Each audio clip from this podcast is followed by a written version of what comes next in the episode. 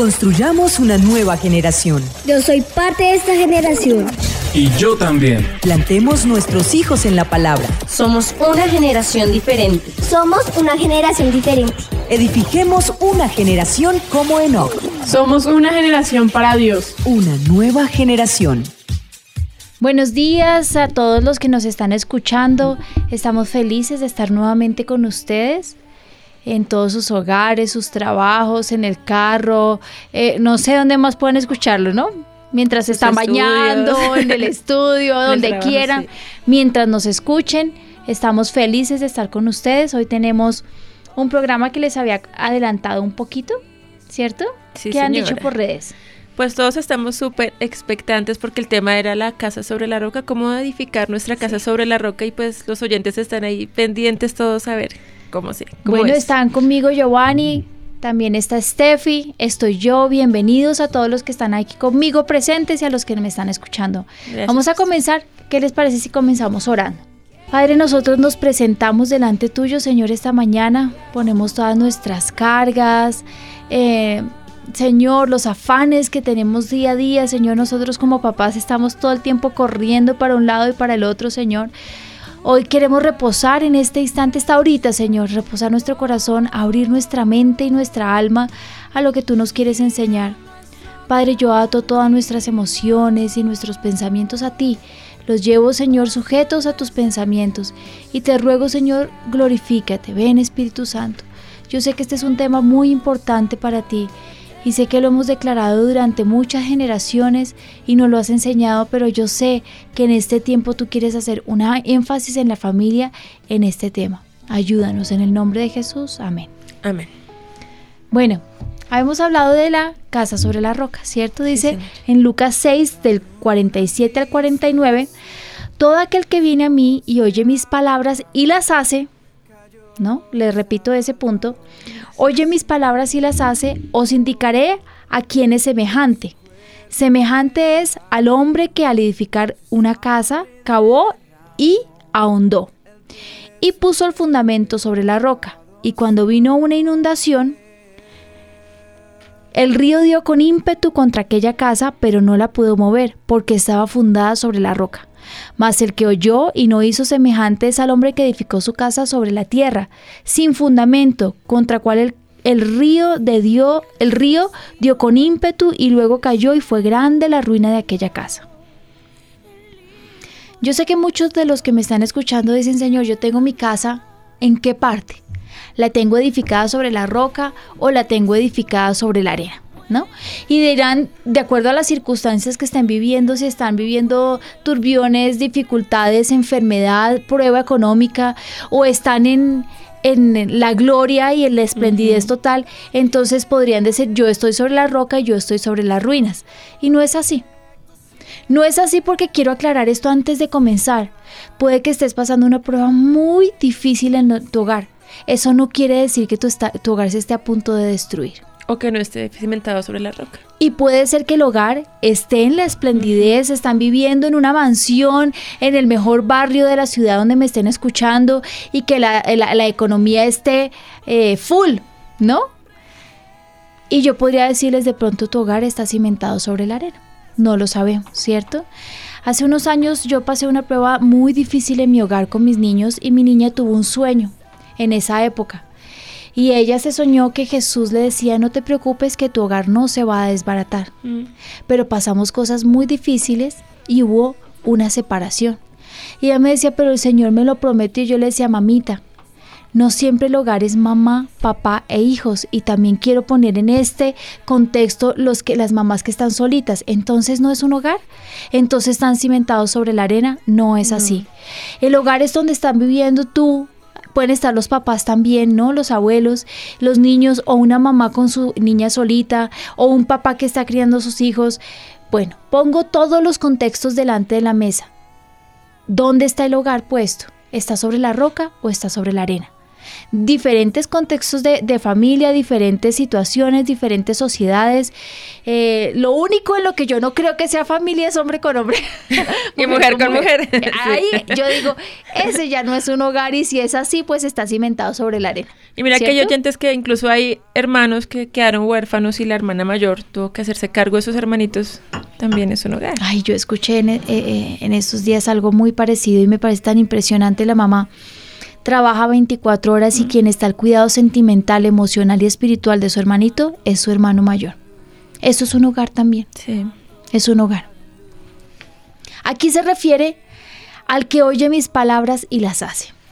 Entonces ahí lo compararé con una cosa o con la otra cosa.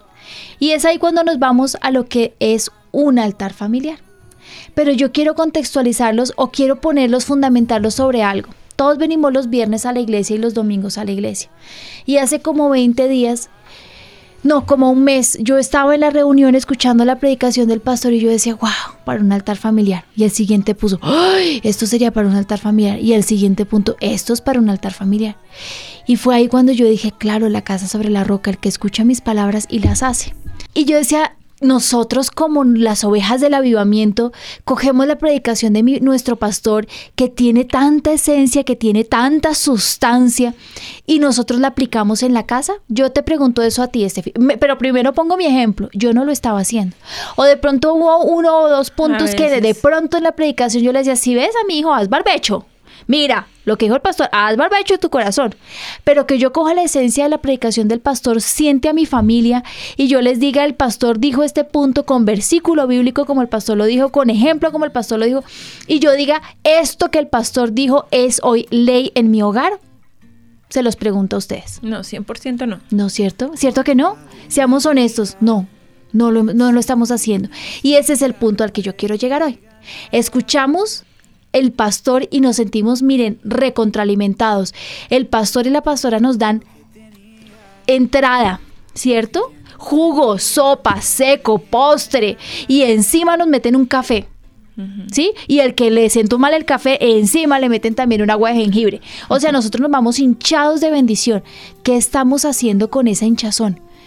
¿Mm? Se nos está convirtiendo en nuestros hogares en una indigestión. Llegamos, lo digerimos y lo evacuamos. Y se acabó, pero no puede ser así, porque la Biblia nos compara con el hombre necio que escuchó la palabra y no la puso por obra, edificó su casa sobre la arena. Y entonces vienen los problemas en los hogares a los que vienen a nosotros a consejería. Es que mi hijo está rebelde, es que mi hijo no sé qué, es que mi hogar, es que estoy endeudado, es que tengo... Y uno dice, pero ¿y no escuchó la predicación del pastor? Y muchas veces damos por sentado que como sabemos, conocemos la palabra, la predicación, hasta no la aprendemos de memoria los puntos, pero no lo ponemos por práctica, pero damos por hecho que como lo sabemos, como que sí, como que vamos bien porque lo tenemos Sí, claro. pero lo estamos no poniendo estamos por obra. poniendo por obra. Y entonces yo digo, bueno, además de ponerlo por obra, hoy mi llamado es hagamos de eso un altar familiar. Imagínate esto que el Señor me dijo un día. Mi papá me estaba diciendo, pero yo no veo que la iglesia infantil crezca. O sea, la iglesia infantil está estancada. ¿Tú qué estás haciendo? Yo acababa de salir de la universidad, yo había estudiado pedagogía. Yo tenía todas las estrategias pedagógicas y teóricas para hacer de la iglesia infantil algo maravilloso. Y yo le daba por un lado y metía una estrategia y metía una metodología y metía también una, eh, una teoría del desarrollo y entonces metía rincón de cuentos y si no, entonces aprendizaje por sentidos. Miren, yo lo involucré todo y no me funcionaba. Y una noche me fui a orar y me puse a llorar y le dije, Señor, yo no sirvo para esto. O sea, tú me pusiste en un lugar en el que yo no doy fruto. Y tuve una visión. Y en la visión vi que la iglesia infantil y la iglesia de avivamiento eran dos islas que iban navegando por el mar y se empezaron a separar. Y el Señor me dijo, es que la iglesia infantil y avivamiento son una sola. Yo dije, claro, yo no voy a hacer una clase de lo que a mí se me ocurre que el niño necesita. Para eso yo tengo un pastor que se postra, que busca al Señor, que escucha el mensaje directo del Señor de primera mano y no lo transmite. Lo que yo voy a hacer es que lo que él está diciendo ocho días después, yo lo voy a bajar al nivel de los niños, yo le voy a meter la pedagogía, la metodología, le voy a meter la lúdica, la creatividad, las historias, voy a meterle títeres, le voy a meter la actividad manual. Pero yo no voy a hacer una clase sobre Noé porque a mí me ocurrió. Yo voy a unirme a lo que el pastor dice y desde ese día que hace fue hace siete años, la iglesia infantil da mucho fruto. Y yo descansé. O sea, esa no es mi responsabilidad, ¿me entienden? ¿Qué se imaginan ustedes que los niños en la casa, eh, perdón, en la iglesia el pastor predica, la familia es instruida en la palabra, en la iglesia infantil también, pero además nosotros le metemos eso mismo que el pastor nos está dando, reforzándolo como tú lo dices en el hogar. ¿Ustedes se imaginan cómo vamos a crecer? Porque mira que otro panorama que se ve es que lo hacemos como padres, lo vivimos de pronto algunas palabras, pero no trasciende a nuestros hijos, porque como todavía están chiquitos, yo lo vivo, yo lo pongo en práctica, pero ¿y ellos qué? Entonces es, yo creo que Dios nos da esa sabiduría para poder ponerlo al, lenguaje de ellos y a la forma de ellos para que... Y mi papá nos predica de una forma muy sencilla y muy clara. Entonces, miren, aquí les tengo un ejemplo. A ver, ¿dónde está lo que me estaba mandando? Nuestro pastor habló sobre el perdón. ¿Se acuerdan de esa predicación? Las heridas y el perdón se llama. ¿La qué? Las heridas y el perdón. Ah, bueno. ¿De qué habló? Él estaba hablando que muchas veces nosotros somos heridos en diferentes áreas de nuestro corazón y que a veces nosotros no solamente no perdonamos, sino que además nosotros llevamos una acta de decretos. Estefi, un día me fallaste. Y ese día que tú me fallaste yo te perdoné, pero al otro día lo hiciste y yo te sumo las dos la vez pasada y esta. Pero espérate que venga una próxima. Y mi carácter contigo ya, mi personalidad hacia ti y todo lo que yo soy cambió, ¿cierto? Y empecé a guardar una raíz de amargura. Bueno, contextualizó eso en mi casa. Mi niña tuvo una, una discusión con sus amigas, discusión de niñas. Discusión de niñas, eso aquí no nos vengamos que es que no sé qué, que si se más, no, entre niñas. Y las niñas hirieron su corazón y a mí hirió el corazón de las niñas. Y purrundun, mi hija dijo, pues se acabó la amistad.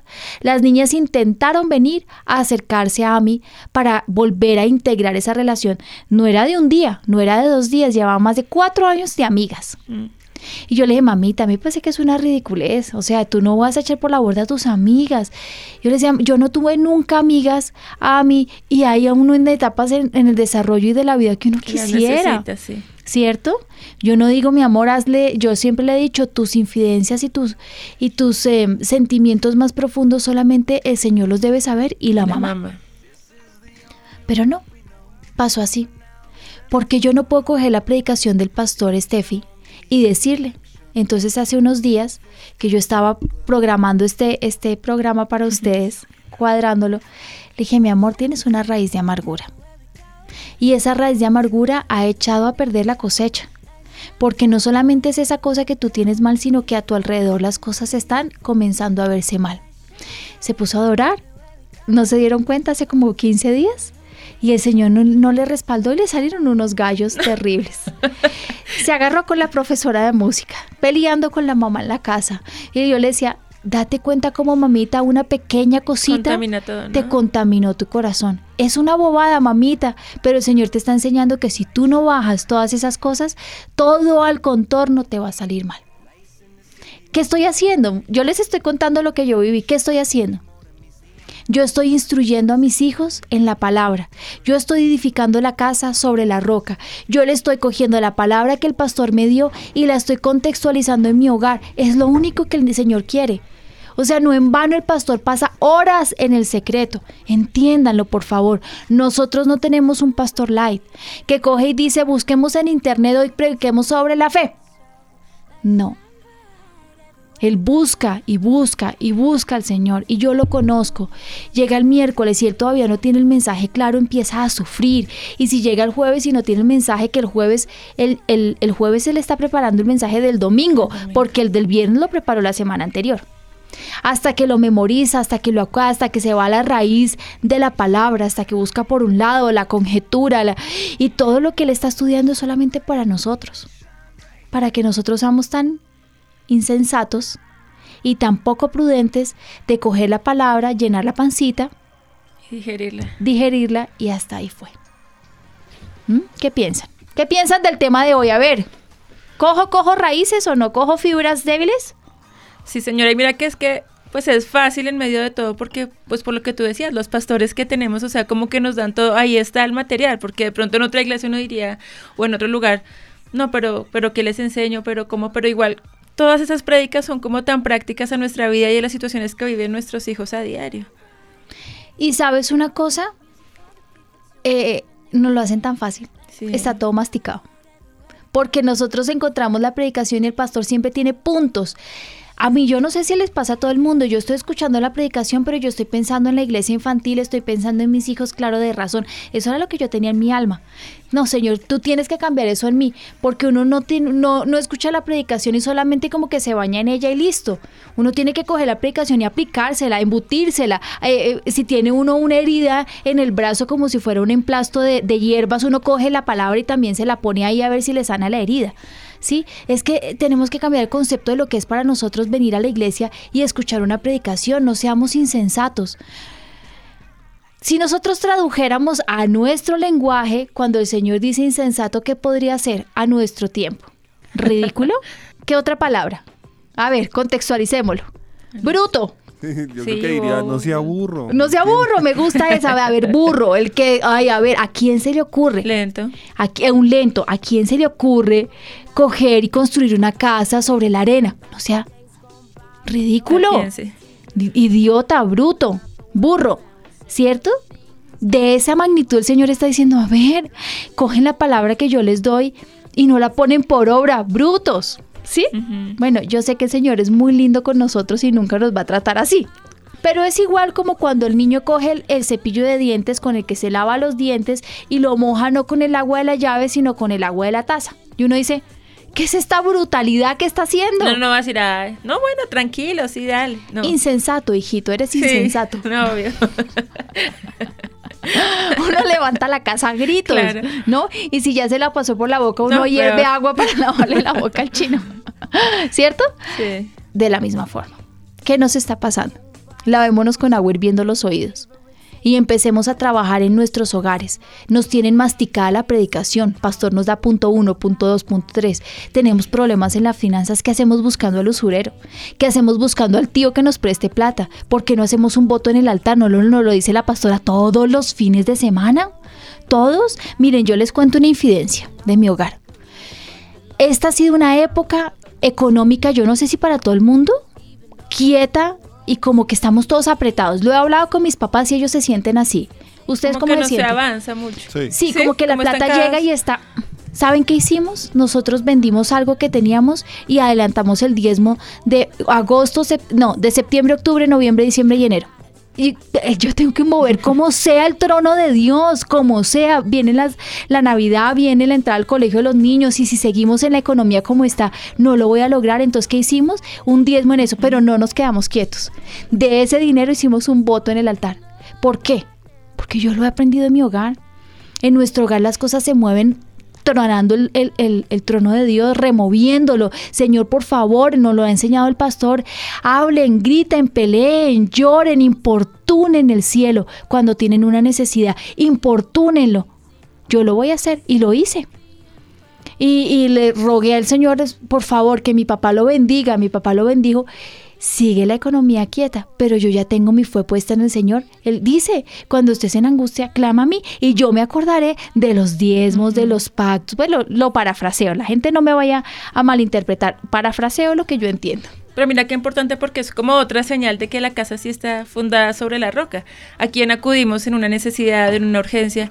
Escuchaba en estos días hablando con alguien que Dios los ha bendecido mucho y tienen solvencia económica, que había gente que se les acercaba como, ay, tan chévere que sería que Dios me regalara un apartamento, pero no era con la ilusión de de pronto contarle o de decir, Sino sí, sus si sueños, sino, pero como la indirecta para que usted que tiene plata, deme. O sea, yo terrible, ¿no? Me parece, yo digo, pues a quién tiene que clamar uno. Y mira que el Señor los llama malditos. Maldito Sí. el hombre que confía en el hombre. Sí. Malditos, ¿no? Y bendito el que confía en Jehová. Miren, todo lo que nosotros necesitamos para edificar nuestro hogar, todo lo que necesitamos está en el Señor. Y no digan, no, pues es que ahora yo ya no voy a hacer mi devocional, sino que solo voy a escuchar predicaciones. No, tenemos que buscar al Señor porque en las predicaciones de nuestro pastor nos lleva a que seamos nosotros unos buscadores asiduos de la palabra y de su gloria, ¿cierto? Pero hoy mi programa es, estamos escuchando la predicación de nuestro pastor, pero la estamos poniendo por obra. ¿Estamos siendo comparados con un hombre insensato o con el hombre sabio? Porque les pongo esto, tenemos necesidades en el hogar. El niño está, se les aseguro que el 50% de la población estudiantil de Colombia o mucho más está por terminar su año. Y esta es una época muy difícil. O pasan las materias o podrían perder el año, ¿cierto? Y la mamá le está embutiendo que es- tiene que ser juicioso y educado y, y, eh, poner atención en el colegio y, mejor dicho, que tiene que ser el mejor estudiante. ¿Han ido a, la a buscar al Señor? ¿Han hecho un ayuno?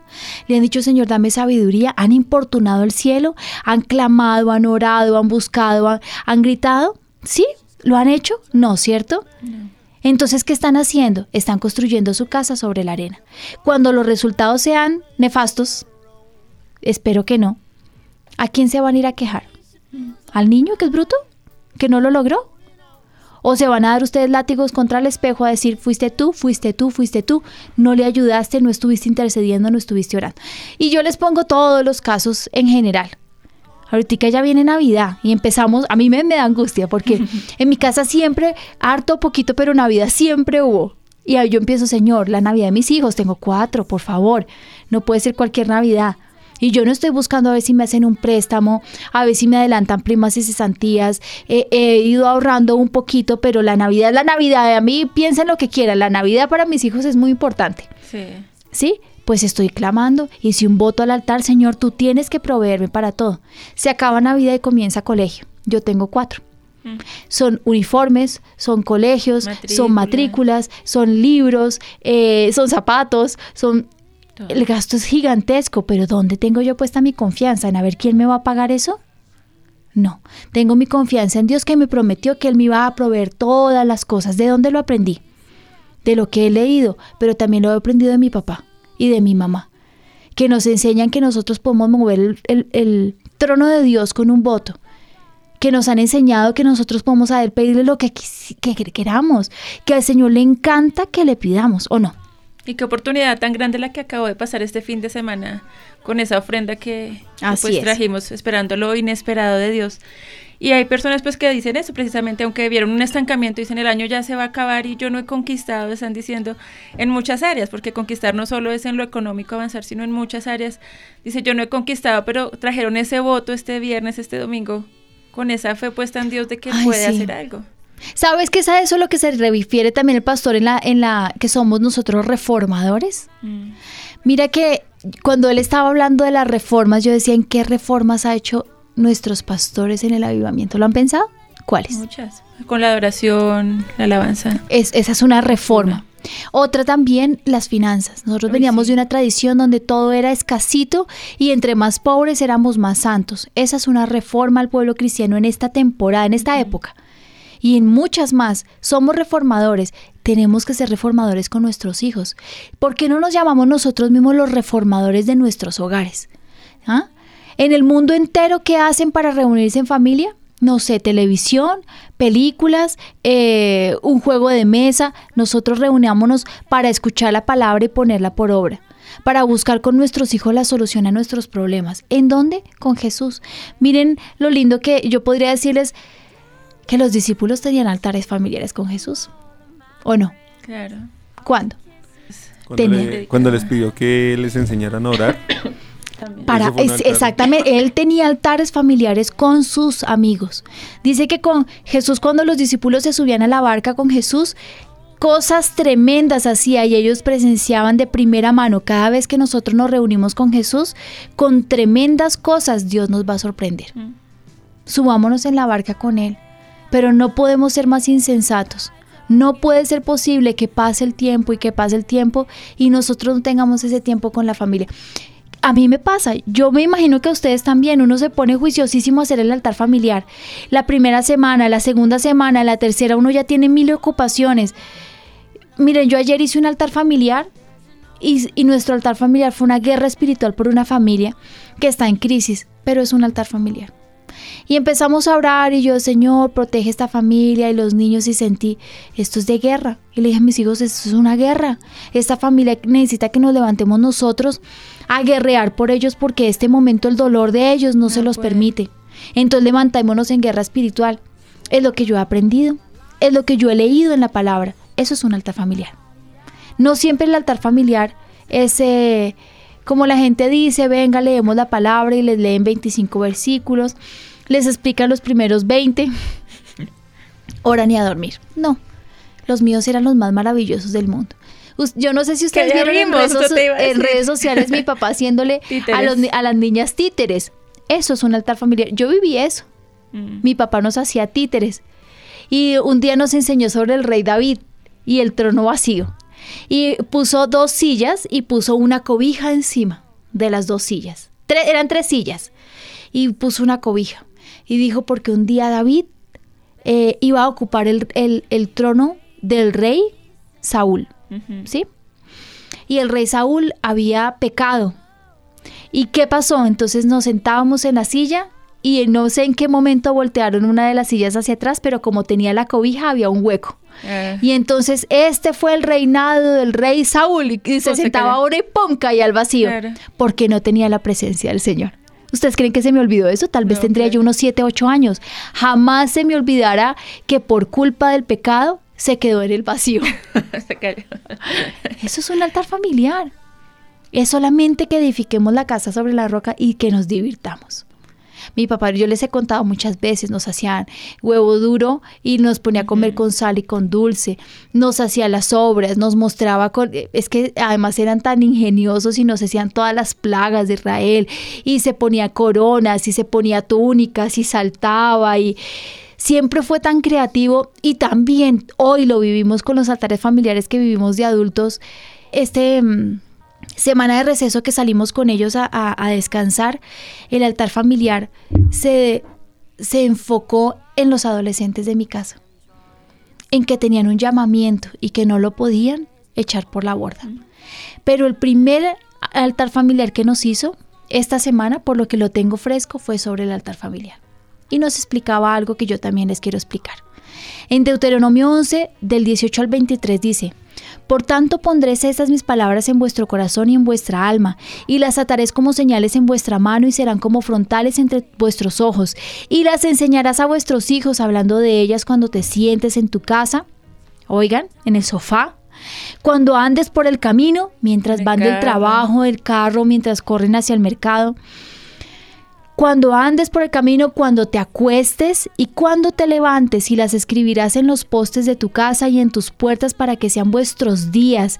Y los días de vuestros hijos tan numerosos sobre la tierra que Jehová juró a vuestros padres que les había de dar, como los días de los cielos sobre la tierra, porque si guardareis cuidadosamente todos estos mandamientos que yo os, yo os prescribo para que los cumpláis, escuchen bien, que no es solamente que los pongan, que los escuchen, porque si guardareis cuidadosamente todos estos mandamientos que yo os prescribo para que los cumpláis, y si amares a Jehová vuestro Dios andando en todos sus caminos y siguiéndole a él, Jehová también echará de delante de vosotros a todas estas naciones, y desposeeréis naciones grandes y más poderosas que vosotros.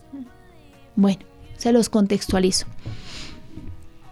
El Señor les está diciendo, si tú coges con tu familia y les hablas de quién soy yo, y coges mis leyes y las introduces en el corazón de tus hijos, y hablas de ellas mientras caminas, mientras vas y vienes, mientras tienes un problema, cuando estás en la casa, mientras cocinas, mientras escuchas sus conversaciones, mientras estás viendo televisión con ellos, mientras vas al mercado, mientras estás e- y antes de acostarse y cuando te levantes, entonces yo te voy a hacer que tú poseas tierras que nunca antes hubieras podido poseer. Y yo te las voy a entregar. Y van a ser más poderosos ustedes que ellos. Tremendo. Ah, Ahora sí puedo entender por qué los discípulos eran, o sea, andaban, o se podría decir, eran tan poderosos, o sea, tenían tanto poder, porque es que Jesús les enseñaban en el camino, cuando se acostaban, en los problemas. Qué envidia, ¿cierto? Sí, porque, o sea, pensando ahorita, si era en el mar, en la tormenta, les enseñó qué debían hacer, de las dos formas. Porque estuvieron en la tormenta, él estaba dormido y, y para que tuvieran fe. O cuando venía caminando sobre el agua también. Exactamente. Eh, si iban caminando con la multiplicación de los peces, o sea, les enseñó que él podía multiplicar. Mientras estaba hablando con los, con los fariseos, se los, se los mostraba, miren los hipócritas, la semilla de mostaza mientras iba caminando, porque nosotros estuvimos en el lugar en donde él eh, es- es- les enseñó la, semilla, las, eh, la parábola del sembrador. Ellos iban de camino hacia unas casas y en ese camino se ve todo. Porque toda la parábola está ahí representada. Está el pedazo de viñedo, está la piedra por donde cae el agua, está el caminito, claro, y se ve por el caminito un despeñadero pequeñito. Si cae por ahí se va a perder. Mira, mientras él andaba, mientras venía. Tienes toda la razón. Poseyero, posey- poseyero todo lo que el otro, otra gente nunca pudo poseer. porque lo tenía ya en su corazón sembrado y así nos toca con nuestros hijos para poderlo fundamentar en esa roca. ¿Qué cosas nunca tuviste cuando eras niño? Uy, sí, hartas. Muchas. Yo también, Giovanni. Sí. Pero mis hijos, si yo les meto todo lo que el Señor me está diciendo y yo los instruyo en la palabra, ellos van a tener lo que yo nunca tu- tuve. No, y por ejemplo, yo le digo a mi hijo. ¿Tú ya viajaste a Europa? No, no, señora. Tu hijo lo va a hacer. Solamente asegúrate de que conozca quién es Dios y sus leyes. No, sí, yo le decía, por ejemplo, a Juan David, muchas de las cosas que yo tengo, que pude tener ahora es porque conocí al Señor.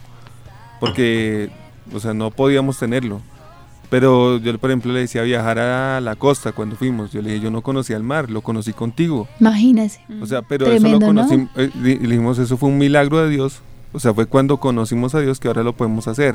O ir a cier- otros ciertos lugares, o tener ciertos privilegios que no tiene ahora que no lo tenía cuando pequeño. Y lo, tu hijo lo está, po- lo está poseyendo, Poseyendo. Tu, tu hijo lo está disfrutando y tu hijo lo puede ver porque lo estás instruyendo en la fe. Y cosas mayores. y cosas Sí. mayores. Amén. Miren, hay tantas cosas que yo hubiera querido tener de niña. Por ejemplo, los cuadernitos. mi, mi mamá y todo el mundo se burla de mí. Porque me encantan los colores, me encantan los plumaster, ¿cómo se le dicen? Los plumones, Sí. me encantan los esferos de colores y me encantan los cuadernitos con diseñitos. ¿Por qué? Porque yo nunca pude tener eso. Que si no, si no había para comer, imagínense para comprarle unas chucherías, bobaditas, ¿cierto? Mi hija me impresiona la cantidad de chucherías que tiene de esas. Claro, yo le compro muchas, pero también le llegan y a mí me da risa porque el Señor sabe que en eso me está mostrando las cosas que tú no tuviste, tus hijos sí lo pueden poseer. tienen. Pero no es solamente eso, paz. Porque no pensemos solamente en, las, En lo en material, que es súper importante porque Dios nos quiere bendecir muchísimo. Todas esas cosas que no tuvimos como una estabilidad emocional. El poder tener un hogar eh, estable, un hogar donde hay un ejemplo de bendición. La gente dirá, bueno, pero ¿y su situación? ¿No? Para los que me conocen más de cerca, pero mis hijos hoy viven una situación Sí. maravillosa. No cualquier situación, la mejor del mundo. Mis hijos hoy pueden ver estabilidad, honra, honor, paz, paz. Y a, a mí se me quebranta el corazón y me perdonan. Pero el Señor me, pro- me prometió que se multiplicaría la paz de mis hijos. ¿Sí? Pero no se les olvide que yo instruyo a mis hijos en la fe. Todo eso que yo no tuve, los, mis hijos sí lo van a tener. Les aseguro que mis hijos van a tener unos hogares maravillosos. Porque yo me aseguro que yo los instruyo en la fe. Y les enseño quién es Dios. ¿Mm? Aquí hay muchos oyentes que dicen, ay, qué privilegio, de pronto los devocionales con el pastor que ustedes tuvieron cuando niños, o ahorita las nietas, los ¿Sabes nietos. que iban a decir eso? Yo lo sabía, lo sabía. Pero pues hay otros que por su parte dicen, no, igual yo me siento igual de privilegiado porque nuestro pastor en la iglesia es así con nosotros. eso, esa- tal cual. Y me acordaba ahorita pues de la predicación que hizo de la, de la viuda cuando le multiplicó el aceite y trajo hizo vasijas llorar, grandísimas sí, de cómo Dios cual. Y así es él, o sea, él es, es. siempre muy gráfico, muy práctico. Solamente cámbienle la pinta. sí, Sí, porque la pinta del altar familiar es pijama y ustedes tienen el privilegio de verlo todo pintoso. sí. Solo cámbienle eso. Pero es exactamente igual. No, es mejor la predicación. Porque además está bajo la unción. Siempre escucharlo, escucharlos a ellos es maravilloso. Siempre. Porque yo le decía ayer a, a- a una amiga, decía mi mamá, ella todavía sigue en su, pro- en su proceso de enseñanza a sus hijos. Y yo le decía, a mí me da risa porque todavía me dice, ¿saludó? ¿Está saludando? No sea antipática, salude bien. Ella sigue en ese proceso y eh, no solamente en eso, es mira cómo estás educando a sus hijos, estás corrigiendo de más a este, estás enseñando a este no, no sé qué, y todo el tiempo mi mamá está velando por el estado espiritual de nuestra alma. Mi papá lo hace, yo no podría decirle que es superficial porque todo lo que él dice es demasiado profundo, pero mi mamá, ella está edificando desde abajo todo el tiempo todo el tiempo. Cuando nos llama y esa voz, ¿y tú por qué estás triste? Ah, me encanta cuando me dicen, a veces le digo yo a mi papá, no, me siento como triste y me canta, no puede estar triste un corazón que tiene a Cristo. siguen siendo papás y yo ya estoy vieja, mis hermanos están todos casados, la mayoría tenemos hijos, pero ellos no están diciendo, me lavé las manos, estos chinos ya, se acabó, descansamos, se fueron de la casa, amor, vivamos nuestra vida. No, son unos papás que siguen velando por el alma de nuestros hijos. Punto número uno, poseeremos lo que nuestros hijos poseerán, lo que tal vez nosotros no poseímos. Punto número dos, nos entrará en la tierra que siempre soñamos, juntos. Ahí está hablando de familia. Pero les voy a decir algo más importante. Dice, otra vez os digo que si dos de vosotros se pusieren de acuerdo en la tierra acerca de cualquier cosa que pidieres, les será hecho por mi Padre, que está en los cielos, porque donde están dos o tres congregados en mi nombre, ahí estoy yo en medio de ellos. Imagínense esto. Nosotros decimos, ay, qué envidia no haber estado con Jesús en la barca, qué envidia. Pero sí lo tenemos porque Él nos dejó el Espíritu Santo. Muy bien, buen punto, Steffi. Él no lo dejó de primera mano. Lo que pasa es que somos tan incautos y tan perezosos sobre todo, que nosotros hacemos el altar familiar por salir del paso. Pero imagínate si nosotros cogemos lo que el, Señor le cuenta al pastor, lo contextualizamos en nuestra propia familia y le pedimos al Espíritu Santo que nos acompañe. Imagínense qué va a pasar. ¿Mm? Viviremos cosas maravillosas cosas grandiosas, espectaculares. Nosotros podemos decir que los hechos de los apóstoles se pueden hacer realidad en nuestra vida, que continuaremos esa historia. Yo les puedo asegurar, escuché, ay, no, de pura zapa. Leí, mi hijo va a entrar al Fake College, ¿no? Y había que corregirle el texto que él tiene que entregar. Eh, pues yo le dije, mándamelo por favor para que te lo corrija alguien en la iglesia, así. Y lo leí. No se imaginan lo que me conmovió el corazón. Yo vi en, mi hijo un proceso de, em, comienzo, nudo y desenlace. Y el desenlace lo vi en puntos suspensivos de las grandes cosas que Dios va a hacer con él. Me impresionó el día que él tuvo la confrontación con el Señor. Me impresionó como la prueba, la prueba catapultó a mi hijo hacia un hombre que me impresiona lo que él es hoy en misericordia, en autoridad, en fe, en temor de Dios, en conocer que Dios está en la situación y en control de absolutamente todo. Miren, pueden decir es que el, hogar estamos en crisis. Maravilloso, perfecto. Este es el momento preciso para que ustedes hagan el altar familiar eh, eh, con toda la familia y con sus niños. Perfecto, póstrense y juntos busquen al Señor. Yo me acuerdo y se los he contado muchas veces, en medio de la prueba nos postrábamos y el altar familiar eran solo lágrimas. Yo ponía una música de adoración y solo llorábamos. No podemos hacer nada más. A mí no me ocurría qué decir. Yo no sabía, me decía mamita, ¿en qué parte de la prueba vamos? Y yo les decía, estamos comenzando. Mm. Mami, ¿por dónde vamos? Hemos caminado solamente un cuarto. ¿Por dónde vamos, mamita, en la, prueba? No, vamos por la ah. mitad. Y un día les dije, ay, yo ya veo la luz. Niños, estamos a punto de salir de esa prueba. Habían días en que no había, el altar familiar era berrear. ¿Sabrá todo el mundo lo que es berrear? llorar. Es llorar. Intensamente. llorar intensamente hasta que los fluidos nasales se escurran por tu nariz. por la cara. Sí. sí. O a moco tendido, digámoslo coloquialmente. Eso es un altar familiar. Yo solo decía, Señor, ven, restauranos, Señor, cambia nuestro corazón, Señor, sánanos, sánanos, que venga tu paz. Y yo les decía, desbordemos nuestro corazón. Toda nuestra ansiedad echémosla sobre Él, cuéntanle todo lo que ustedes quieran decirle y lloremos. Y podíamos respirar para podernos ir a dormir, tranquilos. Pero mírenlo cómo estamos ahorita. Nos destruyó la prueba, nos catapultó. Me acordaba de la anécdota que nos contó el pastor hace poco del burrito que lo iban a enterrar Y sea cada palada que el Satanás les eche a ustedes, sacúdanse porque van a, a ser levantados a un nivel Así superior. es. Y eh, lo veo en todos mis hijos, en todos. Antes pienso, ¿y cómo será la vida de Ezequiel que él está aquí en coche? en carruaje dorado. Dios tendrá que pasarlo. Yo- No todos lo tenemos que pasar por una prueba muy difícil para salir adelante, no es verdad. Dios prueba el corazón de diferentes formas y enseña de, diferentes formas. Pero sí les puedo decir una cosa. Si están pasando un momento maravilloso de su vida, es el tiempo de darle gracias al Señor. Es el tiempo de postrarse y decirle cosa por cosa gracias, Señor, porque a Él le gusta. Él le dijo al pueblo de Israel, cuando pases por el Mar Rojo, no se te olvide contarle a los hijos, a tus hijos y a los hijos de tus hijos quién soy yo, para que le demos gracias. ¿El altar familiar puede ser gracias? Claro que sí. ¿El altar familiar puede ser llorar? Claro que sí. ¿Puede ser entregarle al Señor su vida? Claro que sí. Yo me acuerdo que un día Benjamín tenía unos siete añitos lo- y lo recordé porque leí, leí lo que él Ah, escribió. Él tenía siete años y yo le dije, mi amor, es hora de que tú recibas a Jesús en tu corazón. Yo he tenido siempre presente que cuando el niño cumple alrededor de los 7, 8 años, ya sabe la diferencia entre el bien y el mal, lo que lo hace merecedor del cielo o del infierno.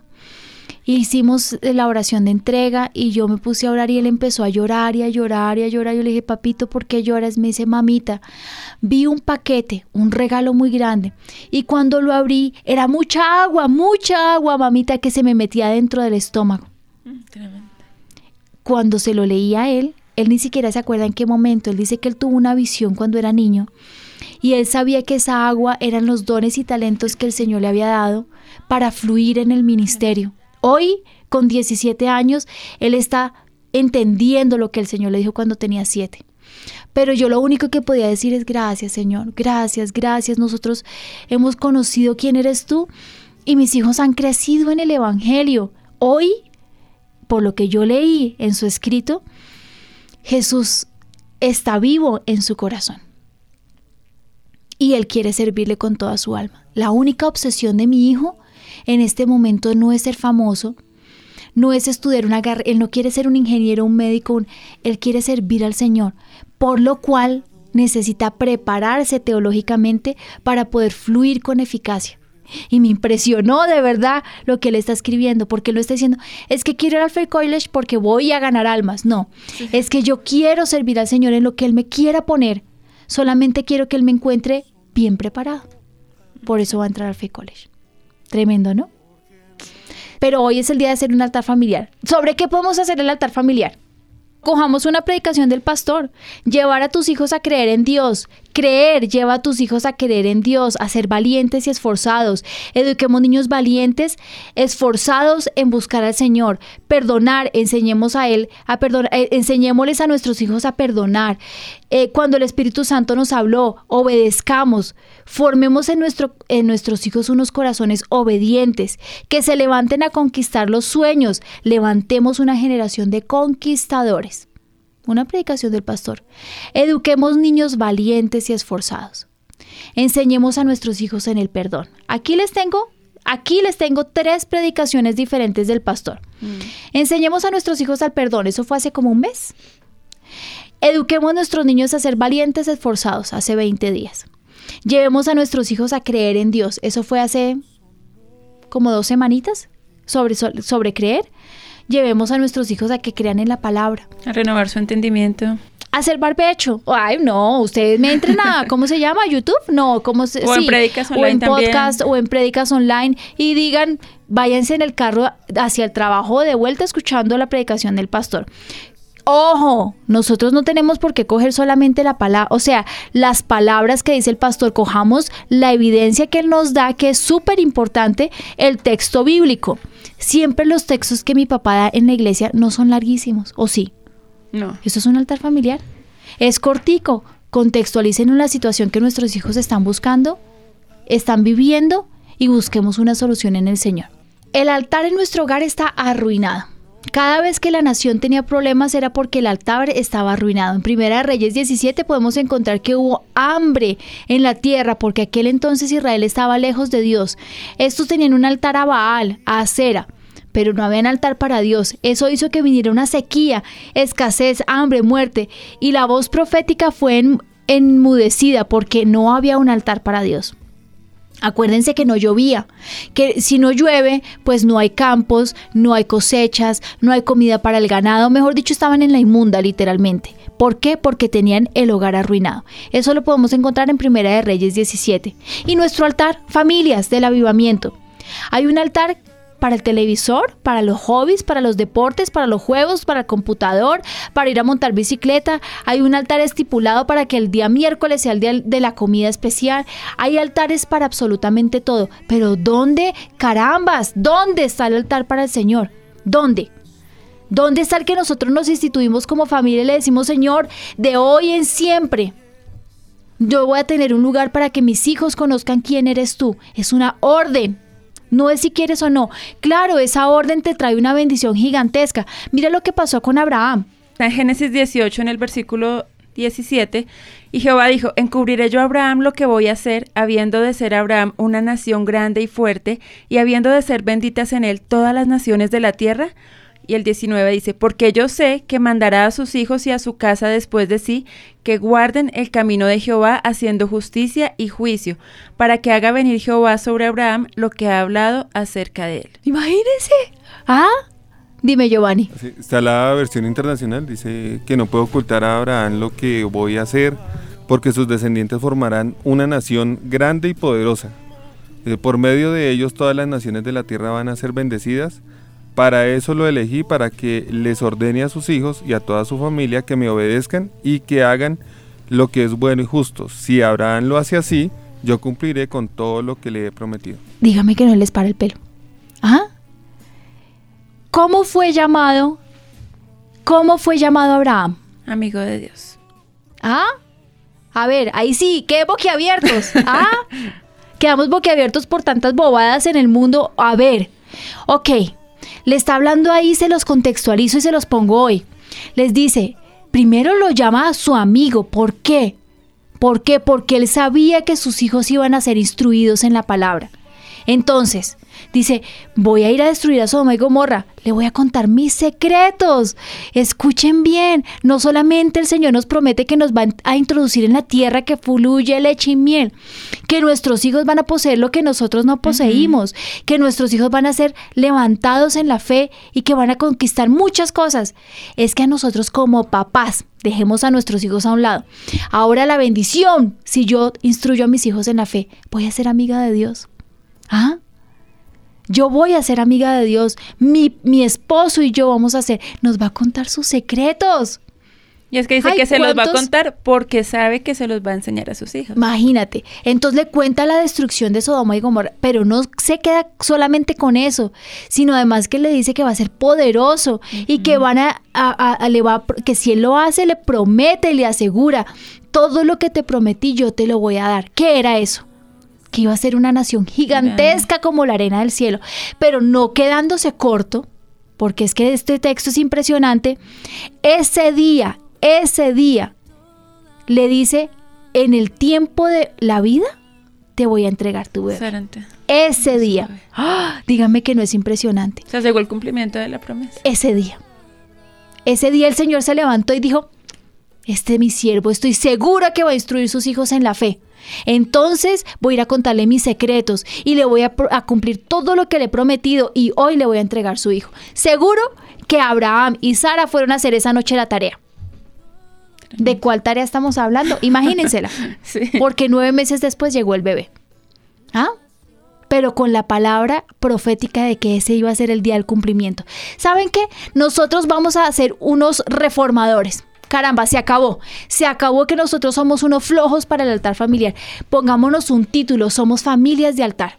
Mientras tanto, nosotros no seamos los que escuchamos la palabra y edificamos la casa sobre la arena, sino que somos los que escuchamos la palabra y la ponemos por obra. Ahondamos para buscar las bases, porque lo dice la palabra, y levantamos a nuestros hijos sobre la roca que es Cristo. ¿Cuántas bendiciones deben estar ahí como represadas, cierto? Porque mira, ¿Cuántos Abraham, ¿cuánto tiempo y ya cuando hizo eso, Dios ya le entregó la promesa de una vez? Ese mismo Nueve día. meses. ¿Ah?